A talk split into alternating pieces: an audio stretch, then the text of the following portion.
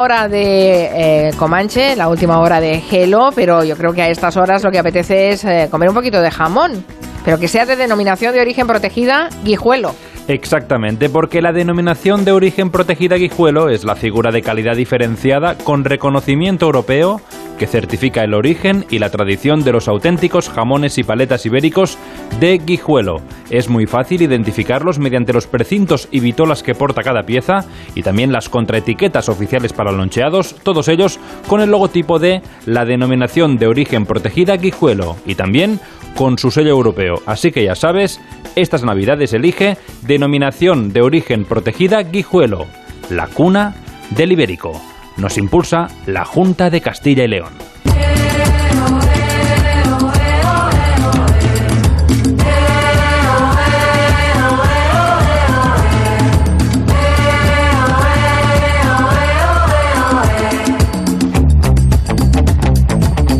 Aquí sigue Nuria Torreblanca. Buenas. Se incorpora Noelia Danes. Buenas tardes, Noelia, ¿qué tal estás? ¿Qué tal? Buenas tardes. Muy bien, acabo de hacer un Peter Sellers, pero todo correcto. Define por qué. Bueno, ¿qué has hecho? pues eh, no me, ¿Me has metido la pata de alguna manera?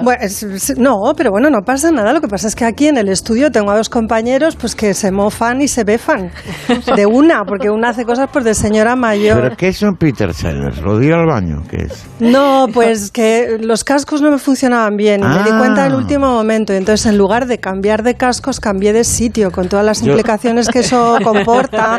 Pues Yo que es arrastrar era- los papeles que era por la mesa, tirar la un libro. del guatequen que no aguanta más sin ir al baño. Ay, pobre. No, Ay, es- bueno. es Pero una mujer como tú no tiene esas. Uy, yo soy muy, sí, soy muy payasa, Antón, y además lo soy de manera natural, o sea, que, que soy torpe, quiero decir, y luego Bueno, además aprovecho- encajo muy bien. para saludar. Soy Antón Reyes. Hola, Sí. Antón. Hola, Antón. Hola, Antón. ¿Cómo estás? Tardes. Bienvenidos a mi programa. Eh, sí, no sabía a qué te referías con lo de hacerse un Peter Sellers porque podría ser em, eh, mm, identificable con muchas que cosas? ¿no? Pero desde luego la de la, de- la que inicia Picnic, que es como dinamita, Sí. hace explotar el decorado, es eh, sí muy Peter Sellers, sí señor, sí señor. ¿Alguna alguna escena preferida de, de, de esta película que tú tengas, Antón? No, me- yo del pollo disparado. Con, con- con lo de con lo de ir al baño. Que. Todas, el Yo zapato, he hecho el payaso todo. alguna vez yo con eso. ¿eh? Eh, sí, es bueno. El guateque. He dicho el picnic, pero no, era el El guateque. bueno, el guateque picnic, que está- No mismo campo mismo, ¿eh? semántico, No mismo mismo. campo Chocolatada, De semántico. comer era, de comer era. Sí, claro, yo también pensaba, bueno, normal. Guateque. El picnic, el guateque. La, la- la escena del pollo en, en la corona de la señora, magnífico. Bueno, vamos a hablar de otra cosa, porque aquí ha venido Noelia para hablar de, de un tema que la verdad es que yo no tenía ni idea, que Marx tampoco me lo había planteado. marxismo, Ya está el socialcomunismo infiltrado en Onda Cero. Pero es que va a hablar de Miss Marx, que es una película Sí. eh, que habla de las hijas de Karl Marx. Yo no- Bueno, no- sobre ni me había planteado ellas, ¿no? que tuviera tre- tres hijas este hombre. Bueno, tuvieron bastantes más, ¿eh? pero vamos a dejarnos, si os parece, llevar un poquito por la ola de la historia.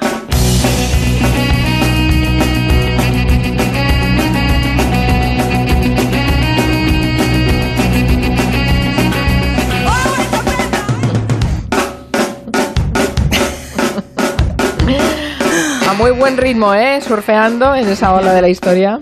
A mí me encantan estos tíos, me gustan muchísimo. Se llaman Downtown Boys y son responsables de parte de la banda sonora de la película que comentamos hoy, junto con otra a la que hablaré a continuación. Pero bueno, es verdad que partíamos de Miss Mars. Es una peli del año 20 que yo creo que no, se ha, no, se, no ha tenido mucho circuito pues por, las, por el año que fue, ¿no? Pero ahora se puede ver en Filmin, o sea que nuestros oyentes en cualquier momento ya eh, se pueden asomar y echarle un vistazo a esta peliculita. Yo quiero hablar de las hijas, de todas ellas, porque, bueno, quiero decir en primer lugar que Carlos Marx fue un, filósofo eh, judío alemán, erudito, poliglota, cosmopolita, un activista revolucionario que nació en Treveris, en Alemania, en el año 1818 y murió en Londres en el año 1883. Por tanto, en ningún caso Marx es, por ejemplo, el ideólogo de la revolución bolchevique y este tipo de cosas que se dicen. ¿eh? Es eh, el creador, junto con Engels, del socialismo científico. Eh, pero sobre todo es una referencia inexcusable para las ciencias sociales contemporáneas. O sea, volver a Marx es siempre necesario cuando te dedicas a la antropología, a la ciencia política, a la sociología, a la filosofía. Es decir, es lo que llamaríamos convencionalmente un pensador clásico. La economía, la a la economía. economía, por supuesto, Es decir, también. es- es- la descripción que él del sistema capitalista es impecable. O sea, Eh, bueno, con, a- con algunas. Bueno, piensa que Marx decía que el capitalismo iba a durar una generación. O sea, algunas cositas no las pensó muy se bien. equivocó, pero que, que la descripción de, de- de economía política que él hace, sobre todo en el primer libro del Capital, es, es impecable. Quiero decir, Bueno, es, es, es indispensable y sobre todo el materialismo histórico. Yo creo que lo más relevante de Marx y lo que todavía tiene vigencia hoy en día eh, para alguien que no se diga marxista es que es, eh, él fue el primero que teorizó la desigualdad social, eh, haciendo comprensible que ésta tenía un carácter eminentemente sociohistórico y que por tanto se podía superar. Y lo que él planteó es que superaba mediante una revolución, pero esa conceptualización de la desigualdad social como un, un acontecimiento sociohistórico, pues es la que todavía habitamos. O sea, todavía eh, vemos y nos aproximamos al mundo y a la realidad social desde ese lugar. La cuestión es que eh, él, digamos, la persona de Marx, eh, tenemos que pensar en él y esto no resulta fácil hacerlo y por eso películas como Miss Marx o como la otra que quería comentaros, que es El joven Marx, que es también una película reciente de 2017 de Raúl Peck está y también está en filming, también se puede ver ahí. Eh, son películas que lo que muestran es lo que estas personas fueron desde un punto de vista histórico señores victorianos y señoras victorianas, ¿no? Eh, vinculados eh, a través de su activismo con el movimiento obrerista y con la preocupación emergente desde mediados del siglo XIX por la, la cuestión social y la cuestión de la mujer, ¿no? Pero son sobre todo señores victorianos. Y como señores victorianos dedicados a la filosofía y a hacer la revolución, pues lo que pasaron fueron muchísimas penurias, muchísima hambre y fueron muy perseguidos. Me refiero a Marx y su familia. Él se casó con Jenny von Westphalen, que era una aristócrata también de Treveris, en el, en el año 1843 y vivieron desde el primer momento una vida al límite, porque como digo, los recursos eran muy escasos y, y además se cargaron rápidamente, como era lógico, de una familia bastante numerosa. Marx y Jenny llegaron a tener hasta seis o siete hijos, depende de donde se mire. Creo que hay un, hay un séptimo hijo no del todo eh, certificado, probablemente porque murió bebé o algo así se me ocurre, porque sí que he encontrado de una manera recurrente esa discrepancia. De los seis, vamos a suponer que tuvieron, le sobrevivieron tres, eh, que son Jenny, Laura y Eleanor. Eleanor es la protagonista de la otra peli, ¿no? De Miss eh, Mars. Eh, Jenny nació, la, primogénita, en el año 44 y se casó con un activista francés, con Charles Longuet, en el año 72. Ellos dos estuvieron muy implicados en la Comuna de París, que sabéis que es de 1871. Es decir, Jenny fue, como su padre y como su madre, una activista también, una mujer muy cercana al movimiento obrero. Y, y, como digo, también muy implicada en el asunto. Eh, vivieron este matrimonio una tragedia familiar a la que parecían condenados todo el tiempo los Mars, importante porque perdieron a varios hijos y además eh, cuando ya Jenny dio a luz a una última hija, una niña en este caso, pues murió de algo parecido a un cáncer de vejiga muy joven, con 38 años.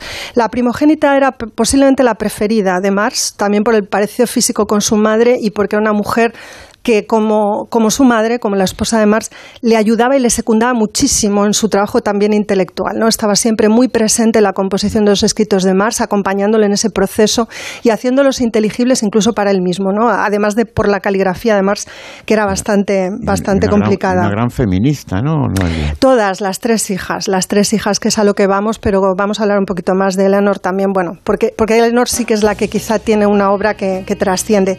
Bueno, me queda por el camino Laura de la que quería comentar alguna otra cosa. Eh, se casa con otro revolucionario, Laura, la segunda hija, eh, en este caso con Paul Lafargue, que es un eh, revolucionario de origen cubano. De, el de la pereza. El, el, sí, de, el derecho, derecho, a la, a la pereza, pereza sí. que, que, muchas hemos leído porque nos encanta. Claro, os podéis imaginar que Lafargue y Marx no se llevaban especialmente bien.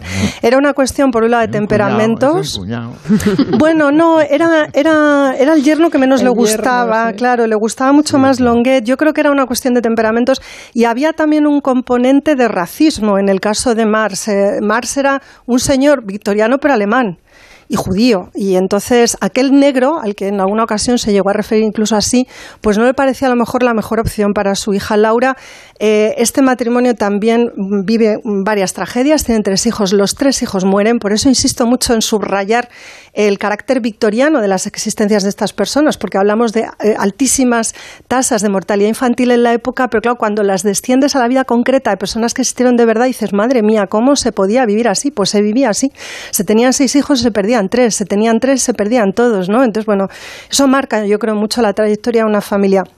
También Laura y Lafargue estuvieron muy implicados en la Comuna de París, eh, igual que, Jenny y que Languet regresaron cuando hubo una amnistía para los comuneros a París y la que se quedó en Reino Unido es Eleanor y ahora ya sí me gustaría contar alguna cosa de ella. Creo que Joana ahora sí me va a poner aquí mm. este temita tan guapo.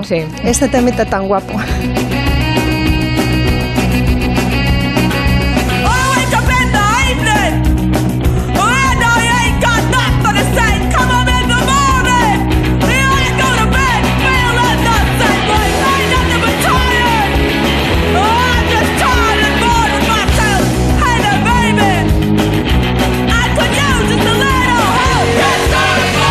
Después hablaremos de Springsteen, por cierto.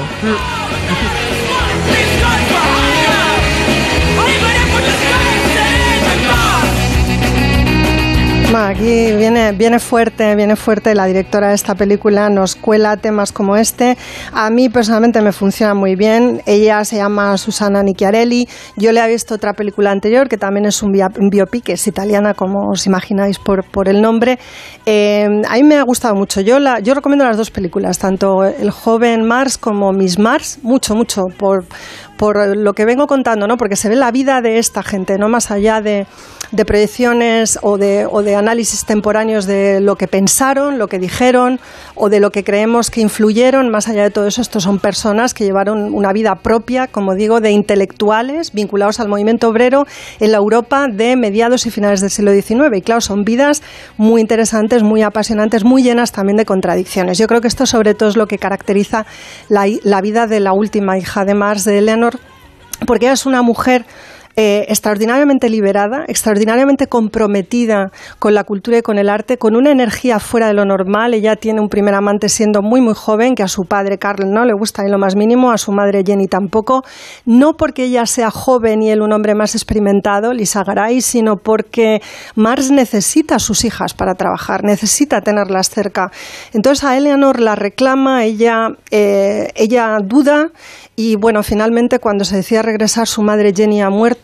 Ha dedicado por el camino Eleanor mucho tiempo a cuidar de su madre. Va a dedicar mucho tiempo a cuidar de su padre y también de su hermana, la que enfermó, como os conté, siendo joven y teniendo, bueno, pues unos cuantos hijos de los que ocuparse. Es decir, Eleanor es una mujer liberada, una intelectual, ah, que ama el teatro, ama la literatura, pero tiene que cuidar de su familia.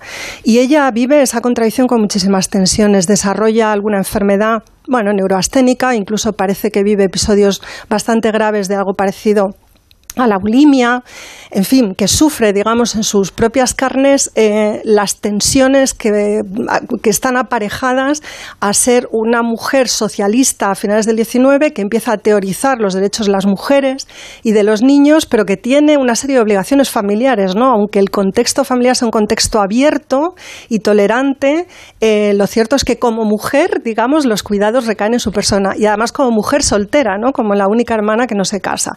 Y bueno, además ella, em, en un determinado momento, cuando, como os decía antes, sus hermanas deciden regresar a París, una vez que son amnistiados los comuneros, ella se queda en Reino Unido y ahí conoce a Edward Abelin, eh, que es un personaje nefasto en su vida, porque ellos tienen, es verdad, muchas cosas en común, aman el teatro, aman la política, ambos son muy activistas. Él está en la teoría muy convencido de los derechos de las mujeres y luego en la práctica lo que hace es utilizarlos, eh, bueno, pues para destruir un poco em, la, vida de Eleanor y, su dignidad, porque se dedica en realidad a pasar la mayor parte del tiempo con otras mujeres y a gastar el dinero que no es de él, sino que es de ella, heredado a su vez en una medida importante de Engels, bueno, pues en esas otras mujeres. Es decir, es un hombre muy desordenado y muy inconsecuente. Y bueno, pues por razones que por supuesto se nos escapan, pero que creo que pueden tener que ver con todas estas tensiones que describo, Eleanor eh, decide en un momento determinado acabar con su vida a una edad también muy temprana y es una pena porque yo siempre tengo la sensación de que cuando se habla de feminismo y socialismo, eh, tomamos como referencia, por ejemplo, a Rosa Luxemburgo y hay una teórica anterior que es Eleanor Marx. Pero creo que su suicidio, que siempre se ha dicho que es por amor, ha restado de alguna manera entidad o legitimidad a sus escritos y a su activismo eh, feminista y socialista. Y eso me encorajina y también, bueno, por reivindicarla y utilizando como soporte la película he querido hablaros de ella hoy.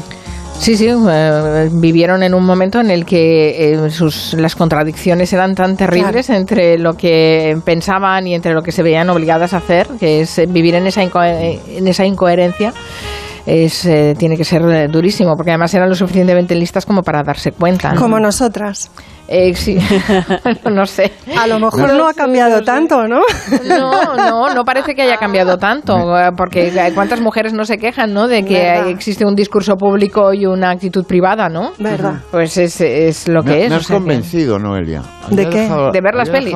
había dejado la película a la mitad y un poco desanimado por lo que me cuentas ahora. Yo creo que se puede ver desde ahí. Entiendo que es una película que tiene una entrada como muy personal. Ella ha escogido mm, la, la directora eh, contar las cosas en un registro que creo que es el que utiliza una persona que se ha hiperdocumentado.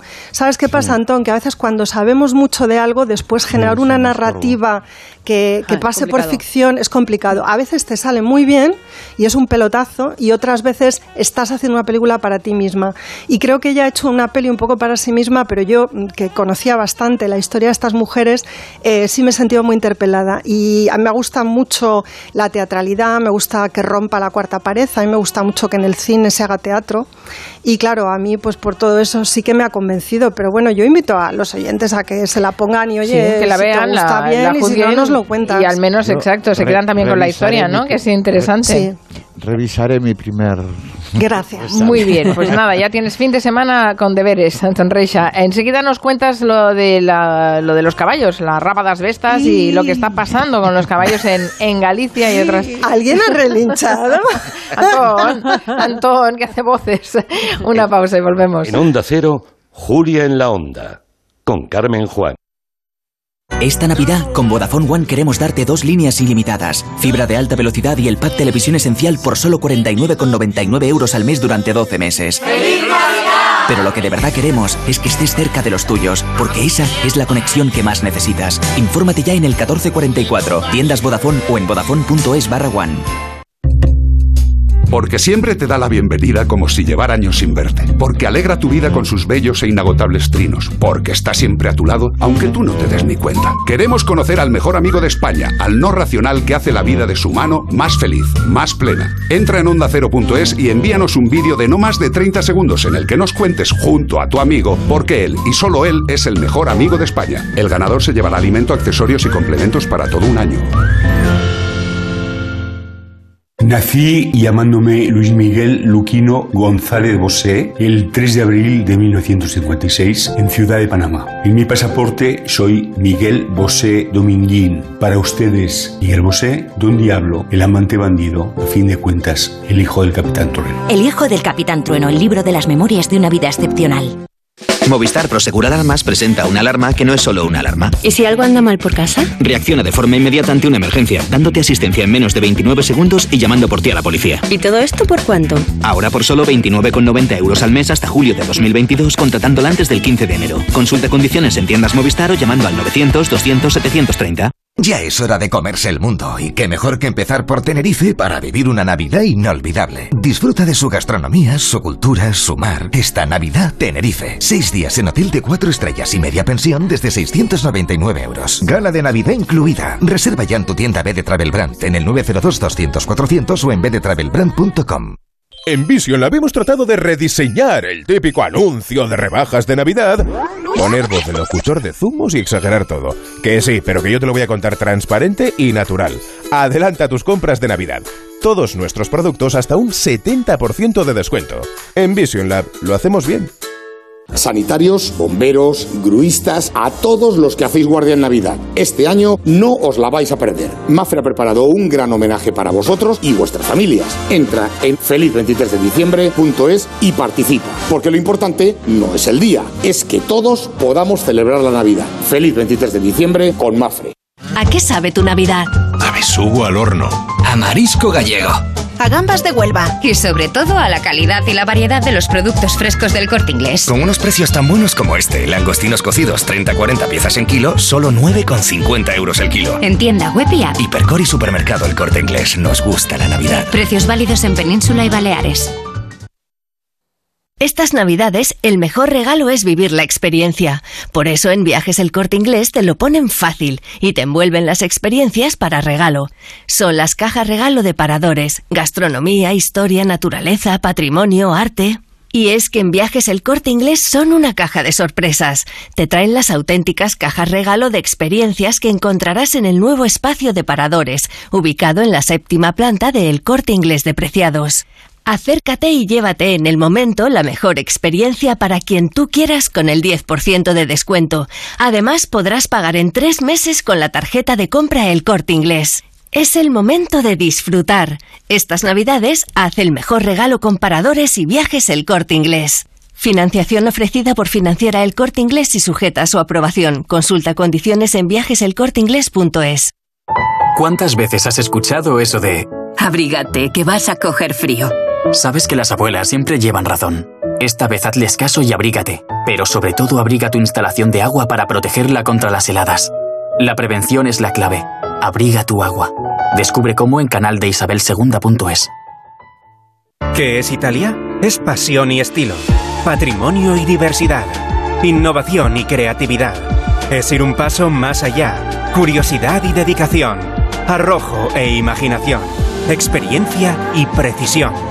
¿Visión de futuro? La tenemos, pero ofrecemos mucho más. Es nuestra marca, increíble y única. Italia es, sencillamente, extraordinaria. Beat. Más información en madeinitaly.gov.it. Si desde hace meses pasas más tiempo en casa, podrías pasar más tiempo tumbado en un colchón de las tiendas Omnium. Porque si tu colchón va a cumplir 10 años, ya no es un colchón, es un viejo colchón. Flex Tempur Vultex Picolín. Los mejores colchones a los mejores precios. 14 tiendas Omnium en Madrid. Encuentra la tuya en la tiendasomnium.es. A este nuevo año pídele lo que quieras, pero no te olvides de mantener tu boca sana. Regálate salud y acude a tu dentista. El Colegio de Odontólogos y Estomatólogos de Madrid te desea felices fiestas. ¿Sabías que el 80% de los españoles encuentran todo lo que necesitan en Google y redes sociales? En 270 te ayudamos a posicionar tu negocio en Internet. Visita nuestra web y solicita una auditoría gratuita. 270.com. Todo junto y con letra. Ya sabes, si quieres aumentar tus ventas, confía en 270. Estas navidades, más que nunca, los tuyos se merecen un año espectacular. Por eso estas navidades el regalo es Abono Teatro, una tarifa plana de teatro con más de 70 espectáculos. Regala un año espectacular con Abono Teatro. Compra ya en abonoteatro.com, plazas limitadas. La terraza del Santo Domingo es gastronomía, tardeo, coctelería. Es una espectacular puesta de sol y es mucho más. Deja el asfalto a tus pies y descubre el cielo de Madrid con vistas 360 grados de la capital. La terraza del Santo Domingo, tu espacio de ocio seguro. Más información en la terrazadelsantodomingo.es.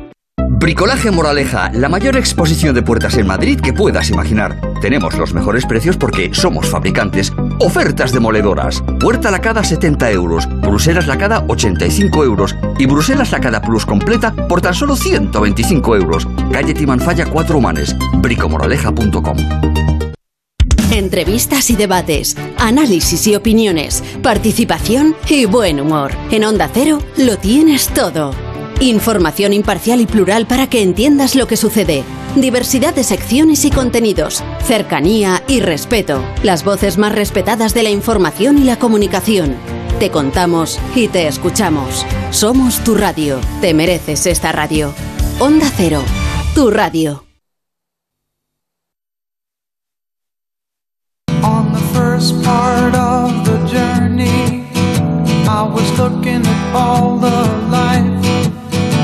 There were plants and birds and rocks and ¿Qué te parece, Antón Reixa? Te hemos puesto América de fondo para hablar de tradiciones ancestrales gallegas. bueno, pero es que vamos a hablar de la cultura de los caballos salvajes, que dices que está en peligro en Galicia. Lo he pactado yo con Joan. Poner Ah, un vaya. caballo sin nombre. En Galicia tenemos muchos caballos sin nombre. Son los, los caballos salvajes. Es Pues me gusta tradición- lo que has pactado con Joan, ¿eh? que suene América de fondo, me gusta, me gusta. Eh, es una tradición muy arraigada. Es, el historiador romano Estrabón ya hace 4.000 años hablaba de esto. Y, está en extinción. Cuanto antes en qué consiste. No, no es algo que esté extendido en todos los montes de Galicia, pero hay unas zonas, fundamentalmente en el sur, la Sierra de Agrova, y en el norte, contra la costa cantábrica, lo que sería la Sierra del Sistral. Eh, hay una cultura de los caballos salvajes, caballos que crecen en el, en el monte, y una vez al año se celebra lo que lo que siempre conocimos en las películas de vaqueros, un rodeo, que nosotros no llamamos rodeo, le llamamos curro, se celebran los curros, que es el momento entre que los jóvenes de- del- del lugar agrupan a todos los caballos, le cortan la crin y los marcan. A veces también los desparasitan. Bueno, pues este, este rito de los caballos eh, salvajes, los curros, también llamados rapas, eh, está en peligro. Las cifras son elocuentes. En los años 70 ah, debía haber en Galicia como 22.000 caballos salvajes. En este momento hay solo 10.000. Y esto es un problema. Es un problema porque, en primer lugar, es un atentado contra la cultura eh, tradicional de Galicia, contra lo que es esencial en nuestra antropología y nuestra etnografía. Es, un, es malo porque además trataré de, de- convenceros, pero los caballos salvajes son los mejores bomberos forestales que, que puede haber en, en Galicia porque, porque se alimentan y propician el crecimiento del brezo. que Bueno, como en general todos los animales, ¿no? Que acostumbran animales, a, así a, efectivamente, a cuidar del también. sotobosque. El sotobosque, eso es. Y esta- esto está en peligro. Ha, ha salido un estudio de la Universidad de Coruña que alerta, bueno, ya de- mm, hace esta, da cuenta de esta estadística y, y cuenta que lo que está ocurriendo es que fundamentalmente los excesos de la repoblación forestal que es una repoblación forestal muy salvaje, es, es una, es una, en realidad no hace más de, yo creo que fue en la época de los años 30 del siglo pasado cuando empezó a haber eucaliptos en Galicia y que, claro, es un tipo de especie no autóctona que ha desplazado a las especies autóctonas, fundamentalmente el, roble y, los castaños, y que además tiene mucho que ver con, con- la plaga que tenemos de incendios forestales. Y la, la reforestación tan salvaje que hay, el eucalipto además es un árbol que crece de forma muy rápida, es una de las causas fundamentales, la despoblación rural también, es decir, en Galicia hay algo que es insólito en Europa, que es que gran parte de los montes son propiedad comunal, eh, no, no, no tienen mm, mm, propietarios particulares.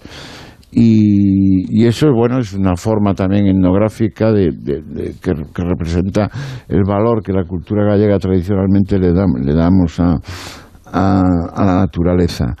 Hay el, el curro más espectacular y el más conocido, se, se llama Rápadas Vestas. Las rapadas vestas, sí, hombre. Sí, Está además, en Sabucedo, creo, que está creo que se, se conoce en el mundo entero las rapadas vestas. Sí, está, está muy fotografiado, es muy concurrido. Eh, yo te- he tenido la suerte este año de tocar allí, en las Rápadas Vestas.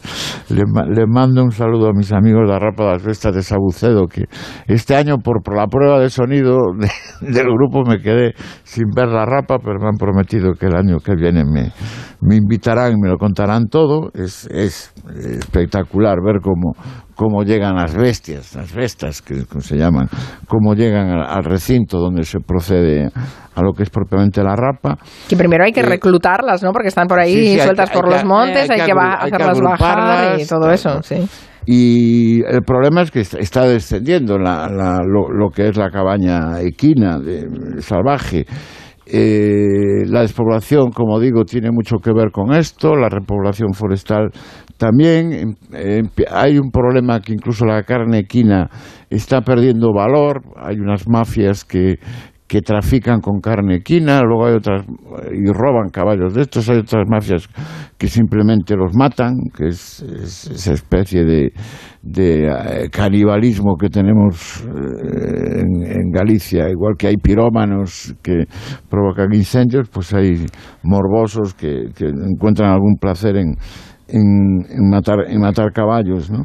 Pues eh, gracias Y- por ponernos en alerta, porque la verdad Sí, es que es una pena esa cultura de los Es- caballos salvajes sí, y si están es- en, eh, perdiéndose porque se pierden los caballos es, eh, es terrible. Es, una cosa pena. que además, fíjate, eh, no es en toda Galicia, está muy, muy, se concreta en algunos lugares, pero además propicia, propicia que muchas veces para, para los que somos urbanitas, bueno, pues es una disculpa para entrar en contacto con la naturaleza.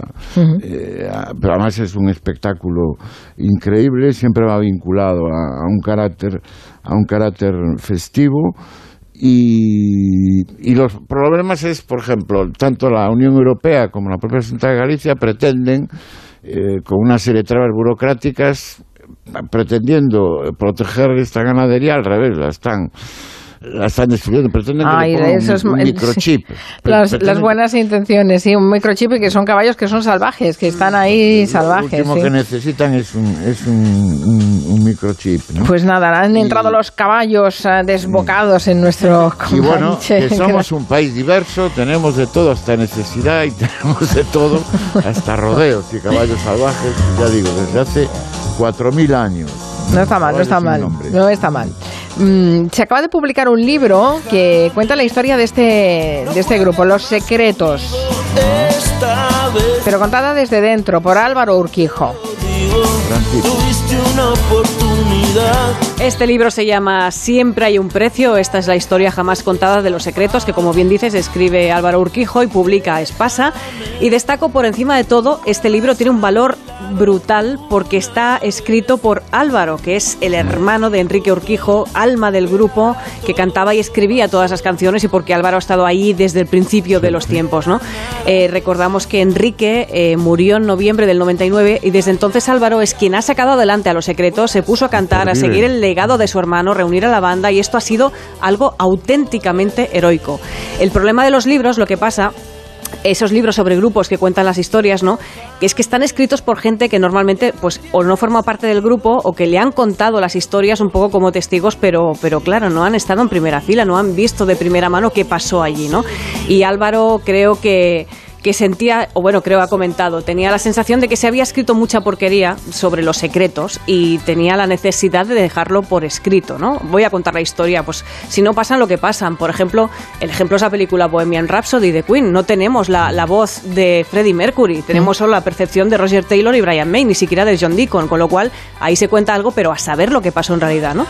Eh, bueno, los secretos todo el mundo sabe que tiene una, una historia negra, ¿no? Las nubes negras que acompañaron a Enrique, que arrastraba un historial de Y no- depresión. Y no, solo Enrique, hay varios muertos en el grupo. Sí, sí, sí, Primero bueno, pero- murió el batería, ya Exacto, exacto. al final de los 80, terrible. Y la energía de Álvaro para mantener viva esa llama. ¿eh? Es que eso es, eso es lo que decía Antón, que es algo completamente heroico, ¿no? Eh, Enrique luchó mucho contra la depresión y las adicciones, y es que si no hubiera luchado tanto, no hubiera dejado todas estas canciones. He muerto y he resucitado con mis cenizas. Un árbol he plantado, su fruto ha dado y desde hoy algo ha empezado. Esta es una de las canciones que Enrique le dedicó a su hija María. Sí, pero a tu lado. Los secretos, pues bueno, han seguido adelante con Álvaro, con Ramón Arroyo, Jesús Redondo y tienen llenazos en todos sus conciertos. Es casi imposible conseguir entrada. Tienen, desde los tiempos de la movida han tenido tiempos intermitentes y ahora están que, no paran, ¿no? Álvaro no ahorra temas delicados en este libro, ¿no? También nos recuerda ese tipo de historias en las que cuando alguien hay con- en un grupo con un talento inmenso, en un grupo o en cualquier otra circunstancia, ¿no? Y, y- y tienes una situación personal vulnerable, siempre hay eso- ese merodear de buitres, ¿no? Que tanto daño pueden hacer. Y entonces cuando lees esas historias duele verlas por escrito porque se sufre bastante, ¿no? Pero creo que está muy bien que las cuente. Las historias de las canciones de los secretos, que al final es lo que la gente ha incorporado a la banda sonora de su vida, ¿no? Pues por ejemplo tenemos aquella canción famosa, aunque tú no lo sepas, que era una canción que Enrique cantó con su banda Los Problemas, que parte de un poema de Luis García Montero que escribió Quique González, se la pasó a Enrique y después de esa canción, esa canción también se convirtió en un relato de Almudena Grandes que a la vez se convirtió en película. Es una historia de cadena de, de inspiración muy bonita, ¿no? Otra gran historia es la que encierra esta canción. Fue en un pueblo con mar, una noche después de un concierto. Tú reinabas detrás de la barra del único bar que vimos abierto. Ojos de gata, no sé si os suena un poco eso de Ojos de gata, porque la primera hora Máximo Pradera nos ha puesto una canción para acabar que nos va a remitir a este mismo tema, ¿no? Ojos de gata implica a Joaquín Sabina. ¿Qué pasa? Joaquín Sabina esbozó unos versos en una servilleta, había quedado con su amigo Enrique Urquijo, eh, se llevaron estos versos cada uno por su lado y ambos con- continuaron la historia a partir de estos versos creando dos canciones tan diferentes como maravillosas. Enrique la tituló como escuchamos, Ojos de Gata, y la protagonizaba un chico. Joaquín Sabina la llamó y nos dieron las 10 y estaba contada desde el punto de vista de la chica, o sea, Rocío Durcal, que hemos escuchado antes, y quedó así. Fue en un pueblo con mar, una noche, después de un concierto. Más aire ranchera, ¿no?